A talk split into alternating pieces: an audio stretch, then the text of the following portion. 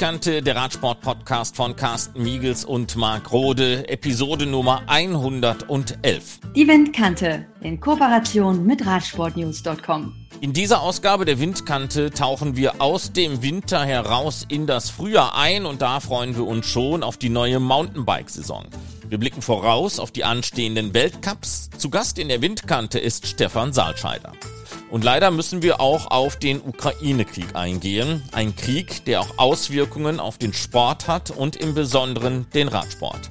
Wir geben euch einen Überblick, welche Sanktionen es gegen russische und belarussische Radsportler gibt und welche Auswirkungen das hat. Zunächst aber Carsten Miegels im Gespräch mit Stefan Saalscheider. Es dauert ja gar nicht mehr so lange, dann beginnt eben auch die Mountainbike-Saison mit den Weltcuprennen. Es gibt in Südfrankreich, in Lourdes, nahe der Pyrenäen, im Wallfahrtsort, Ende März schon einen Downhill-Weltcup. Dann am 8. bis zum 10. April in Petropolis. Das liegt in Brasilien, auch einen Mountainbike-Weltcup, allerdings dort im Cross-Country-Bereich. Und wir sind jetzt mit Stefan Saalscheider ver verbunden. Und äh, Stefan hatte, ich glaube, es war die 71. Episode der Windkante schon einmal mit uns ausführlich über seine Wettbewerbe gesprochen, über die ausgefallene WM in Albstadt auf der Schwäbischen Alb im Jahr 2020. Zunächst einmal die Frage, Stefan, ähm, dieser Weltcup in Brasilien, wird der stattfinden können? Denn wenn man sich überlegt, für einen Weltcup fliegen dann die Athleten mit all dem Material nach Brasilien, kommen dann wieder zurück und äh, sind dann eben auch Anfang Mai in äh, Albstadt am Start beim dortigen Weltcup. Funktioniert das? Ja, es ist spannend, es wird spannend. Ähm, ich bin auch mal selber äh, gespannt, ob das Ganze funktioniert. Wir haben äh, mit der UCI ein Seminar gehabt vor ein paar Wochen und ähm, da war man sehr zuversichtlich, dass es klappt, ähm, dass man da gerade auch dabei ist, die Strecke äh, zu kreieren, zu bauen. Das ist eine neue Wettkampfstätte so gut oder so, äh, wie ich informiert bin. Und wenn dann die Rahmenbedingungen, sprich die Möglichkeiten, Quarantäne und Reisebedingungen, wenn die, wenn die passen, und es sieht ja alles gerade sehr positiv aus, äh, dann kann ich mir schon gut vorstellen, dass das funktioniert. Es wäre auch wichtig, denn ähm, Brasilien hat natürlich mit äh, Avancini einen der Top-Cross-Country-Fahrer und äh, da gibt es einen richtigen Boom. Und klar, die UCI äh, möchte sich natürlich auch bei solchen Ländern dann präsentieren. Stefan, lass uns mal über euren Weltcup, ich möchte schon fast sagen über deinen Weltcup sprechen, mit deinem Team zusammen mit der Agentur Skyder Promotion. Du wolltest die WM 2020 haben, das hat Corona-bedingt dann nicht funktioniert. Und äh, jetzt seid ihr zwischen dem 6. und 8. Mai wieder dabei mit einem weiteren Weltcup. Funktioniert das alles, wie ihr euch das vorstellt? Ja, also nachdem das 2020 äh, wirklich düster ausgesehen hat, auch was die ähm, weiteren hochkarätigen Wettkämpfe in Albstadt betrifft, haben wir ja im letzten Jahr dann den Weltcup durchgeführt, mithilfe der Stadt. Die Stadt ist ja Veranstalter und wir haben da drei Bürgermeister, die wirklich dahinter stehen und einen Gemeinderat. Und wir haben das durchgezogen, trotz höchster Inzidenzzahlen zum damaligen Zeitpunkt, ohne Zuschauer, was natürlich auch ein finanzieller Aufwand war. Ähm, aber ähm, trotz strengster Bedingungen hat es super funktioniert. Und das hat auch dazu geführt, dass wir auch innerhalb von Altstadt auch wesentlich mehr Akzeptanz äh, bekommen haben und äh, sind jetzt dann schon wieder offline, äh, nicht offline, sondern online in Richtung Weltcup 2022 und wir bereiten uns da gerade kräftig vor, diesmal aber auch mit Zuschauern. Ich habe das äh, auf der Website von der Bikezone Albstadt mal angesehen. Das ist eine Internetseite, die unter anderem auch von der Stadt Albstadt äh, organisiert wird. 86 Tage, 23 Stunden, 13 Minuten und 33 Sekunden steht da ganz genau. Man kann also der Sache im Endeffekt schon entgegenfiebern. Du hast die Möglichkeiten angesprochen. Corona-bedingt sind die WM und eben auch im letzten Jahr einiges verschoben worden. Wie sieht es eigentlich aus mit der Albstadt MTB Classic? Die hätte ja auch letztes Jahr stattfinden sollen. Wenn ich richtig informiert bin, habt ihr die aber dann letztes Jahr im Oktober gehabt? Genau, die haben wir dann im Oktober gehabt in sehr kleinem Rahmen, weil es pandemiemäßig nicht anders möglich war. Aber in diesem Jahr ist sie wieder ähm, ein fester Programmpunkt im Rennen am Samstag.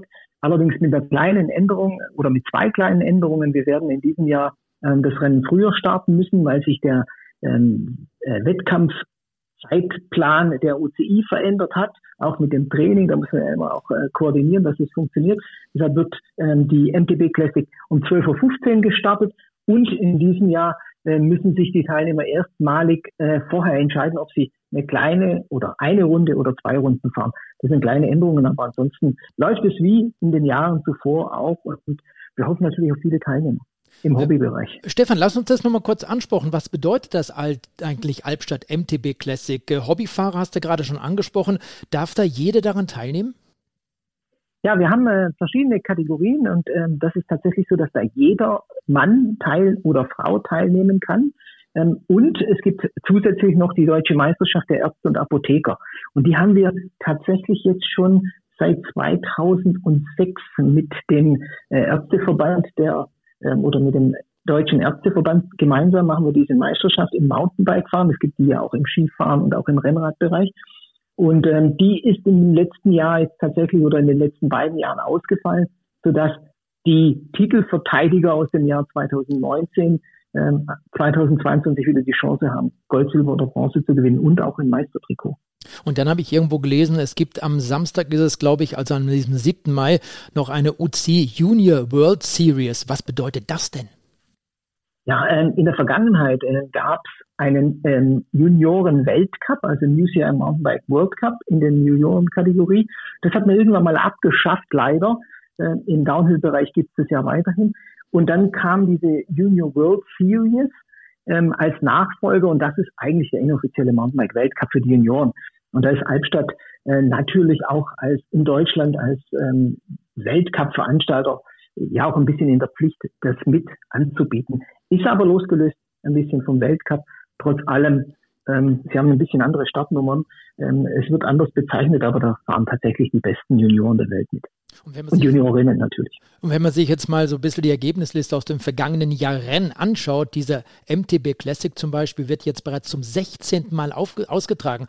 Aber in dieser Weltcup-Serie, da seid ihr nicht zum ersten Mal mit dabei, da liest man Namen wie Mathieu van der Poel, Thomas Pitcock zum Beispiel, was die Männer betrifft, Superstars auch in Sachen Straßenradsport. Thomas Pitcock letztes Jahr Olympiasieger geworden. Kann man denn davon ausgehen, bei Mathieu van der Poel natürlich in erster Linie mal, wenn seine Rückenverletzung soweit in Ordnung ist, dass solche Stars Stars, egal ob bei Männern oder auch bei den Frauen, wieder an den Start gehen werden? Also im letzten Jahr war das irgendwie schon klar, weil ähm, pandemiebedingt auch vieles ausgefallen ist. In diesem Jahr war es erst unklar und eher unsicher, dass Pitcock oder auch äh, Van der Poel wieder am Start sind. Aber jetzt hat sich das tatsächlich auch wieder ein bisschen verändert. Bei Tom, Thomas Pitcock bin ich nicht so ganz sicher, ob der tatsächlich starten kann, äh, weil er ja nie nur Olympiasieger geworden ist, sondern auf der Straße auch richtig gut unterwegs war und jetzt äh, als Cross-Weltmeister äh, vielleicht auch gerade in dieser Phase erst wieder einsteigt, was für uns positiv sein könnte, weil gerade diese beiden haben ja oft Albstadt als Einstieg in die Saison genutzt. Äh, bei Van der Poel bin ich mir schon fast sicher, dass er hier sein wird, weil ähm, aufgrund seiner Verletzung er ja die ersten äh, Rennen auch auf der Straße wohl nicht bestreiten wird, wenn das so stimmt, was man so hört. Aber ähm, ich sag mal, Anfang des Jahres hätte ich gesagt, die beiden sind nicht am Start, ähm, eher Schu äh, Schurter und, und Co. Ähm, jetzt würde ich sagen 50-50. Und wo kann man sich denn anmelden, wenn man jetzt teilnehmen möchte oder einfach nur dabei sein möchte? Wo gibt es da weitere Informationen? Muss man dann auf die Internetseite der Stadt Albstadt gehen oder eher auf die Seite von Skyda? Also man kann vor allen Dingen auf die Seite von äh, der Bike Zone Albstadt, also www.bikezone-albstadt.de oder www.worldcup-albstadt.de ähm, oder World Cup, world-cup-albstadt.de, jetzt habe ich es richtig gesagt. Dort sind die Informationen, dort kann man sich auch dann zur Mountainbike Classic anmelden, wenn man Jedermannfahrer ist ähm, und hat alle Informationen rund um den Event und vor allen Dingen auch um unsere schöne Bikezone in Albstadt. Das ist faszinierend. Ich hatte auch, ich glaube, es war vor zwei, drei Tagen mal auf dieser Internetseite nochmal kurz nachgeschaut. Es gibt ja im Grunde alles, was es, äh, was man sucht in Sachen Mountainbikesport in Albstadt. Ja, es ist wirklich so, die Bikezone Albstadt bietet einiges. Wir haben ja nicht nur den Cross-Country-Sport, wir haben mit dieser Mountainbike Classic und dem Albstadt Bike Marathon zum Beispiel Marathonstrecken, also längere Strecken. Wir haben unterschiedliche Bikestrecken, sind in dieser Bikezone ausgeschildert und wir haben auch einen Downhill-Park. Also bei uns kann man auch Downhill fahren. Ähm, es ist richtig cool, der Bikepark, den wir hier haben. Also es ist tatsächlich alles ähm, auf Biken hier ausgerichtet. Natürlich auch ähm, auf Wandern und auf andere schöne Dinge, vor allem im Winter, wenn wir Schnee haben. Aber ähm, Bike Zone ist schon richtig stark. Stefan, egal ob Olympische Spiele, ob es eine Weltmeisterschaft ist, ob es eben auch bei euch dieser Mercedes-Benz UCI World Cup in Albstadt ist, überall werden immer wieder Helfer benötigt. Das sind die sogenannten Volunteers. Ihr habt einen Aufruf gestartet, liegt glaube ich auch schon einige Tage zurück, wenn nicht gar schon Wochen. Seid ihr da voll oder braucht ihr immer noch helfende Hände? Das ist so ein Riesenevent, dass man eigentlich nie voll ist, was helfende Hände betrifft. Also immer gerne anmelden. Hier kann man live dabei sein. Hier kann man viel lernen. Man hat internationales Publikum. Ähm, es macht Spaß, auch in unserem Team, Skyder und mit dem Team der Stadt, Albstadt, mit der Bikezone. Ähm, da, das ist auch nicht nur so ein bisschen helfen oder nur arbeiten, sondern ich glaube, äh, da kann man ganz, ganz viel Erfahrung dann auch sammeln. Also gerne anmelden über die Webseite world-cup-albstadt.de und ähm, es gibt verschiedene Möglichkeiten, auch verschiedene Einsatzbereiche. Da ist für jeden was dabei. Stefan, jetzt habe ich noch fast äh, persönliche Fragen. Wie geht es dir denn? Worauf freust du dich jetzt am meisten, nachdem die letzten zwei Jahre Corona-bedingt natürlich auch sehr eingeschränkt waren? Ja, also wir haben äh, wirklich im letzten Jahr eine, ein mega Event hingelegt. Also der Weltcup war wirklich toll. Er war ja auch äh, medial sehr präsent, auch wenn keine Zuschauer da waren. Und ähm, genau das ist es. Es macht mir ganz viel Spaß mit meinem Team, mit unserem Team, diese Geschichte zu organisieren, diesen Event zu organisieren. Aber es hat halt einfach das i-Tüpfelchen gefehlt. Das sind die Zuschauer die wir im Bullentele haben. Und die sorgen dafür Stimmung und die sorgen dann einfach noch für ein breiteres Lächeln. Und schönes Wetter habe ich bestellt. Also ich freue mich auf einen supergeilen Event in Albstadt mit ganz, ganz vielen Zuschauern und ja, tollen Sportlern und tollem Sport. Du komm, lass uns noch einen Schritt weiter gehen. Wie sieht es denn aus in Duisburg? Dort habt ihr auch in den letzten Jahren immer wieder ein Mountainbike-Event durchgeführt. Ja, gleich mal zum Anfang. Auch da suchen wir Volunteers für die 24 Stunden von Duisburg. Äh, toll, dass du das ansprichst. Und da freue ich mich ganz besonders, weil wir das letztes Jahr nicht machen durften und vorletztes Jahr. Und wir alle jetzt einfach heiß sind auf äh, die 24 Stunden von Duisburg, auf den Landschaftspark, ähm, auf die Menschen im Ruhrgebiet und ähm, auf unserem äh, neben dem Weltcup allergrößten Event und auch den schönsten, den wir haben. Also da freuen wir uns ganz besonders und jetzt hoffen wir mal, dass alles wirklich äh, in die richtige Richtung geht und wir öffnen können, wir die Pandemie ähm, in wenigen Wochen, Monaten wirklich ähm, ähm beendet oder als beendet sehen, dass genug Menschen geimpft sind und dann ja, wird das wieder stattfinden und wir freuen uns drauf. Stefan Zahnscheider von der Skydar Sport Promotion Agentur aus Albstadt. Vielen, vielen Dank äh, für dieses kurze Gespräch und äh, toi, toi, toi für den Mountainbike Weltcup und natürlich auch für die Albstadt Classic, die also zum 16. Mal schon stattfindet. Dankeschön. Ich sag vielen Dank, Carsten.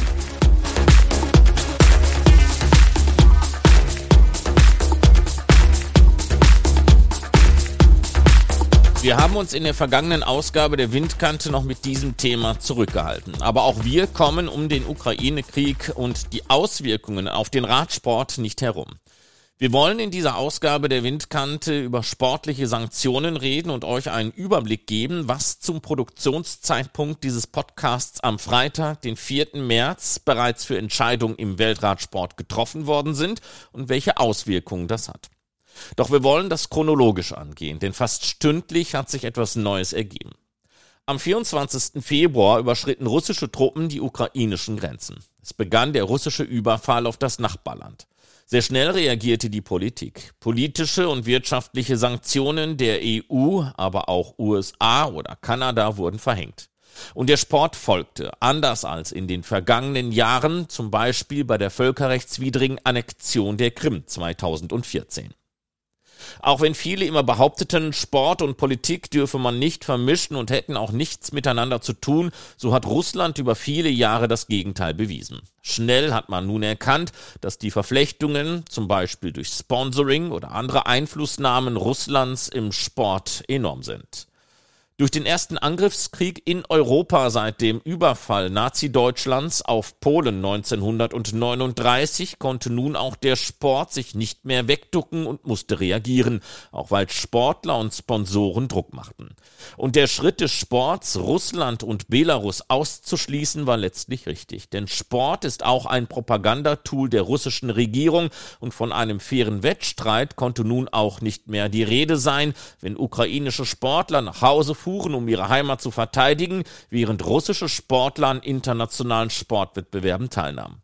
Sport und Politik, die Verbindung aktuell. Erst werden die olympischen Wintersportler bei ihrer Rückkehr aus Peking mit einer übertrieben nationalistischen Feier in Russland empfangen, live im Fernsehen, Direkt danach die Ansprache Putins und die Erklärung, er werde jetzt die ostukrainischen und von prorussischen Separatisten besetzten Gebiete Donetsk und Lugansk als unabhängig anerkennen.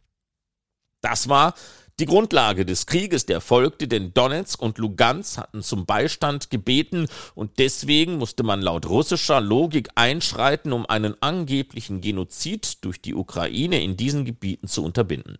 Dem voran stand eben Olympia. Der Empfang der Sportler, um die Menschen an der anstehenden Heimatfront weiter mit Patriotismus vollzupumpen.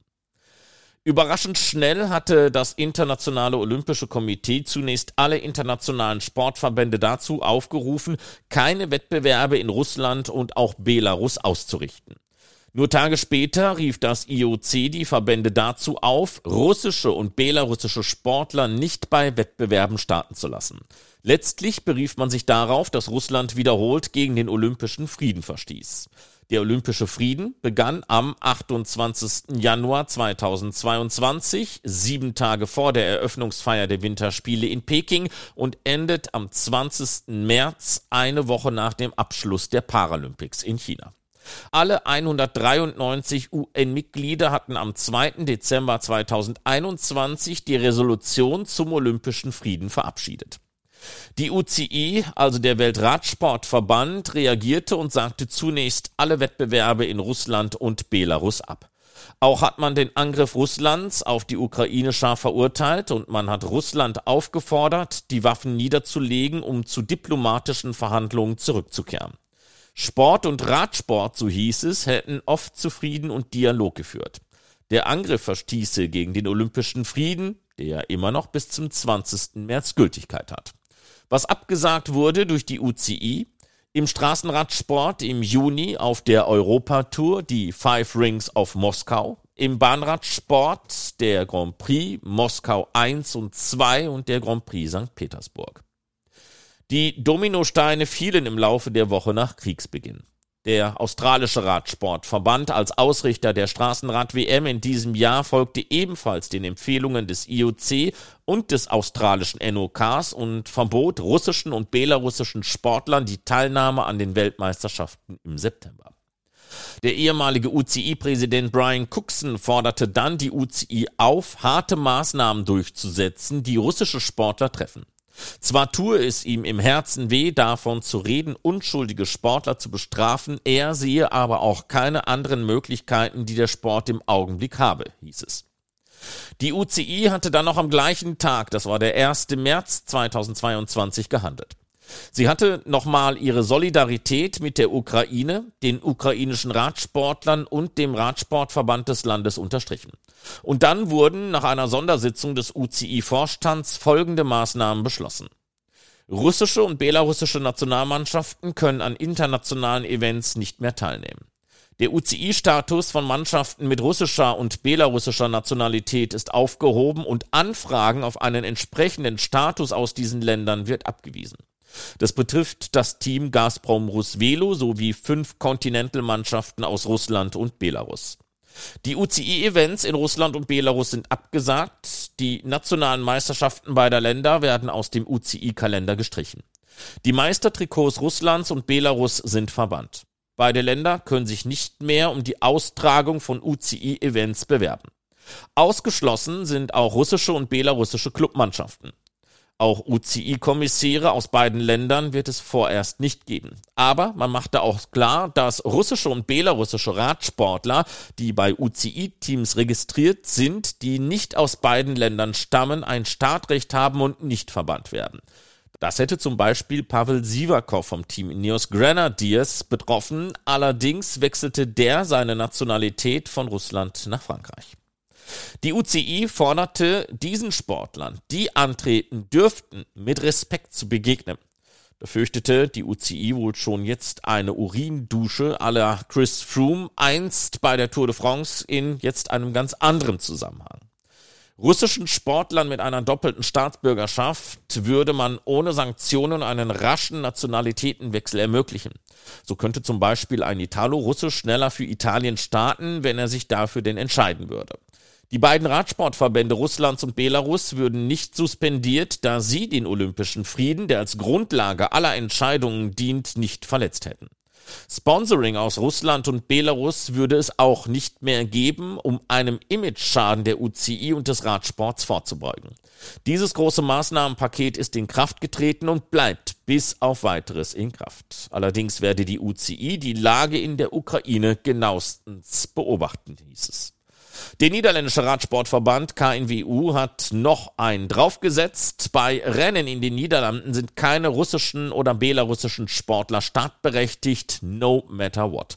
Man geht damit also weit über die Maßnahmen der UCI hinaus. Das bedeutet dann eben auch, dass zum Beispiel ein Alexander Vlasov keine Rennen in den Niederlanden bestreiten kann. Wir haben versucht, einige Meinungen der Radprofis einzuholen. Die meisten wollten sich nicht äußern. Und das können wir natürlich auch verstehen. Stefan Bissiger vom Team Education First Easy Post sagte uns, dass ihn der Krieg in der Ukraine einfach nur traurig mache. Sportler zu sperren sei falsch, denn sie könnten ja nichts dafür und seien zumeist nun auch gegen den Krieg. Noch bevor die UCI klarmachte, dass russische Sportler, die nicht mit Nationalmannschaften oder Teams mit russischer oder belarussischer Lizenz starteten, von diesen Maßnahmen nicht betroffen seien, sagte uns Lukas Carstensen vom Team Bike Aid. Ja, also ich ähm, finde die ganze Sache relativ schwierig zu beurteilen. Sportler an sich, muss ich sagen, fände ich völlig, völlig fraglos. Ähm, eine schlechte Idee, einfach Sportler auszuschließen, nur aufgrund von ihrer Nationalität. Das ist äh, extrem unfair in meinen Augen und der, der einzelne Sportler kann auch nicht wirklich oder kann eigentlich überhaupt nichts dafür, was sein Land macht, was irgendwelche Politiker in seinem Land machen. Ähm, was Teams angeht, haben wir natürlich im Radsport eine Situation, gerade mit Gazprom, ähm, welches was ein Team ist, was man vielleicht nicht unbedingt präsentieren möchte im Fernsehen in der aktuellen Situation. Ähm, für die Sportler ist es natürlich extrem schwierig. Ich meine, im Fußball gab es jetzt die Situation, dass, glaube ich, Schalke 04 den Sponsor weggenommen hat. Das wäre für das Gazprom-Team, denke ich, nicht möglich. Ähm, ist für mich schwer zu sagen, ob man den Sportlern äh, die Chance nehmen möchte, weil man, weil man diesen Sponsor nicht haben möchte. Ich, ähm, würde mir schwer fallen, wenn ich da jetzt selber eine Entscheidung treffen müsste. Gerade im Radsport finde ich es aber schon ziemlich scheinheilig, jetzt ein Team Gazprom von den Wettbewerben auszuschließen, während in der World Tour noch ein paar andere Teams sind, ähm, wo die Finanzierung auch etwas fragwürdig ist, würde ich mal sagen. Gazprom Rusvelo. Das Stichwort ist genannt worden. Die Kollegen von Cycling Weekly haben mal aufgeschlüsselt, wie dieses Team mit der russischen Regierung in Verbindung steht. Gazprom Rusvelo ist ein Pro-Continental-Team, das es seit dem Jahr 2012 gibt. Gazprom stieß 2016 zum Team dazu. Nur neun der insgesamt 21 Fahrer sind Russen. Gazprom ist ein Energieunternehmen mit Sitz in St. Petersburg. Hauptanteilseigner ist der russische Staat. Der Vorstandsvorsitzende Alexei Miller ist eng mit Wladimir Putin verbunden, der sich bereits in der Vergangenheit über Sanktionen gefreut hat, weil er das als Aufwertung empfand. Aufsichtsratsvorsitzender bei Gazprom ist Viktor Subkov, der 2007 und 2008 Premierminister war und unter Putin als Premierminister den Vizetitel von 2008 bis 2012 innehatte. Offiziell fährt das Team aber mit einer ausländischen Lizenz. Gazprom ist Sponsor, aber man geht davon aus, dass hinter dem Team das Russian Global Cycling Project zusammen mit dem russischen Radsportverband steckt. Die unterstützten zuvor Katjuscha. Am 1. März hat dann Luke Cycle in einer kurzen Erklärung bekannt gegeben, dass man die Zusammenarbeit mit Gazprom Rusvelo einstelle. Der französische Hersteller hatte erst seit dieser Saison eine Kooperation, die mehrere Jahre dauern sollte. Und dann Stunden später gab es auch eine Suspendierung durch die UCI. Allerdings war zum Zeitpunkt der Aufzeichnung dieses Podcasts das Team in Gesprächen mit der UCI. Man wollte wissen, warum russische Radsportler in anderen Teams starten dürften, man selbst aber nicht. Ein Team, das internationale Fahrer hat mit einem Hauptsitz in Italien. Was diese Gespräche mit der UCI gebracht haben, war mit Aufzeichnung dieser Ausgabe der Windkante nicht bekannt. Tja, philosophisch betrachtet, wenn ein Land wie Russland nicht in der friedlichen Weltgemeinschaft leben will, wie kann man so ein Land im Sport einbinden, wenn es in anderen Bereichen sich nicht in der Lage sieht, friedlich mit anderen zu kooperieren? Die UCI hat ihre Maßnahmen dazu auf den Weg gebracht. Dazu Georg Zimmermann vom Team Intermarché Vantigobet. Auch wenn ich mich gegen die Ausschließung aller russischen Sportler ausspreche, möchte ich erstmal klarstellen, dass ich den grausamen Angriffskrieg ähm, wirklich abscheulich finde und vor allem die Wirtschaftssanktionen voll unterstütze. Vielleicht geht da sogar noch ein bisschen mehr. Ähm, Frieden hat kein Preisschild, sagt ja Annalena Baerbock immer und ich finde, da hat sie schon ein bisschen recht.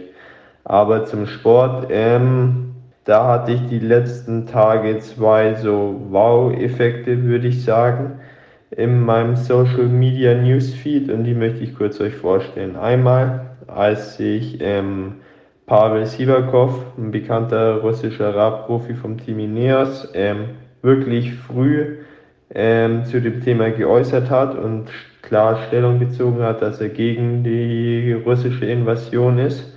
Das fand ich doch ähm, stark, dass er da schon so früh so Haltung gezeigt hat und sich klar gegen den Krieg ausgesprochen hat.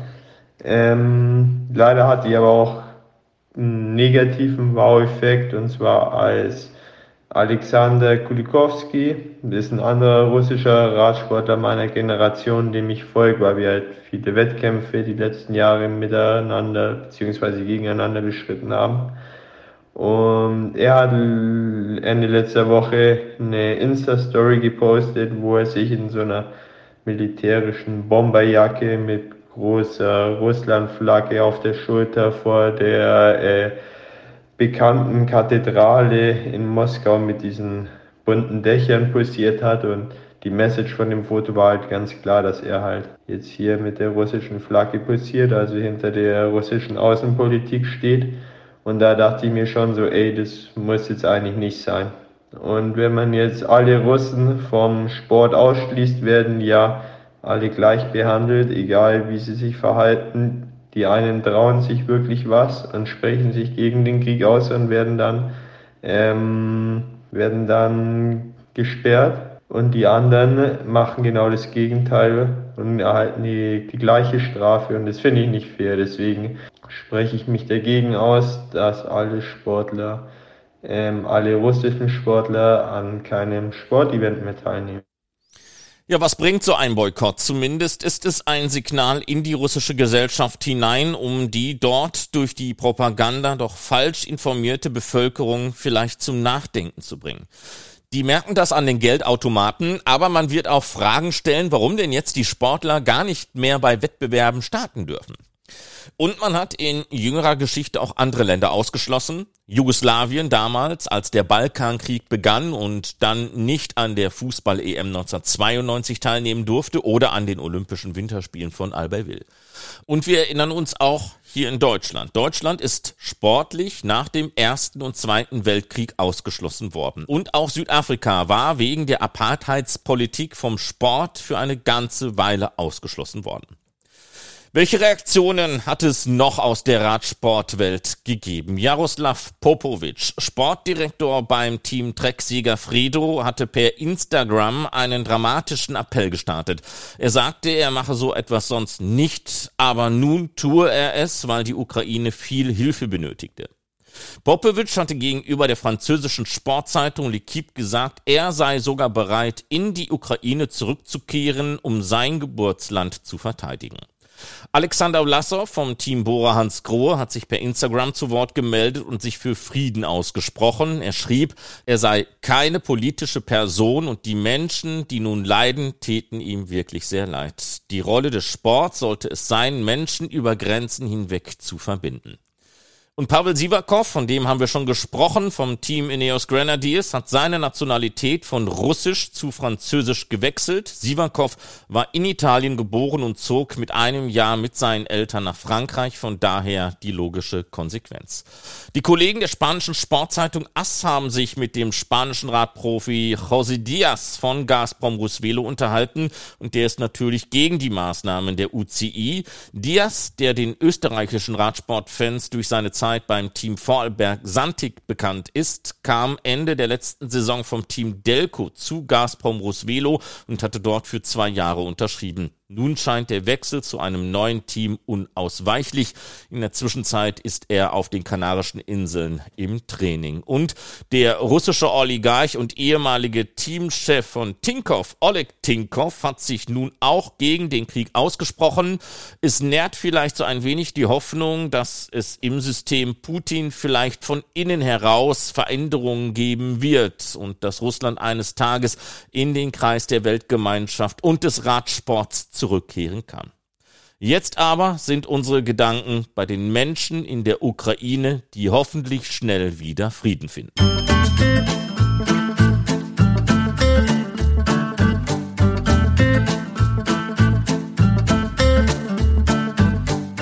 Das war die 111. Ausgabe der Windkante, der Radsport-Podcast von Carsten Miegels und Marc Rode. Alle unsere Episoden zum Nachhören und wir sind ja bereits seit 2019 für euch am Start, gibt es auf unserer Windkanten-Webseite www.windkante.org.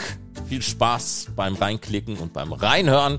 Bis zum nächsten Mal, macht's gut und Glück auf. Die Windkante in Kooperation mit Radsportnews.com.